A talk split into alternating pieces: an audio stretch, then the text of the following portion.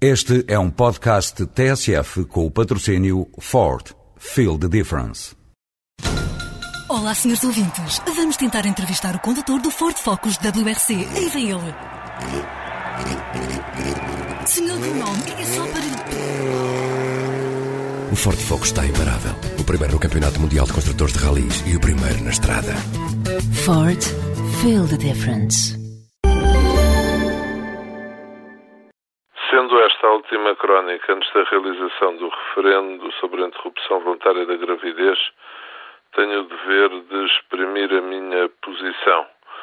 Devo, no entanto, esclarecer que nunca gostei de ver esta matéria transformada numa questão de debate político e sempre me coibi de nele participar. Cada um de nós tem sua posição sobre este assunto, sobre o qual é difícil participar nestas polémicas. Quero dizer que irei votar não, porque entendo que há vida desde a concepção como tenho essa posição de princípio, só esse voto é coerente. Mas não defendo a prisão. Defendo que, no caso de se alguém violar a lei vigente, nomeadamente praticar interrupção voluntária fora de um estabelecimento autorizado ou fora dos normativos legais em vigor, que, quanto muito, deve haver a sanção do trabalho comunitário.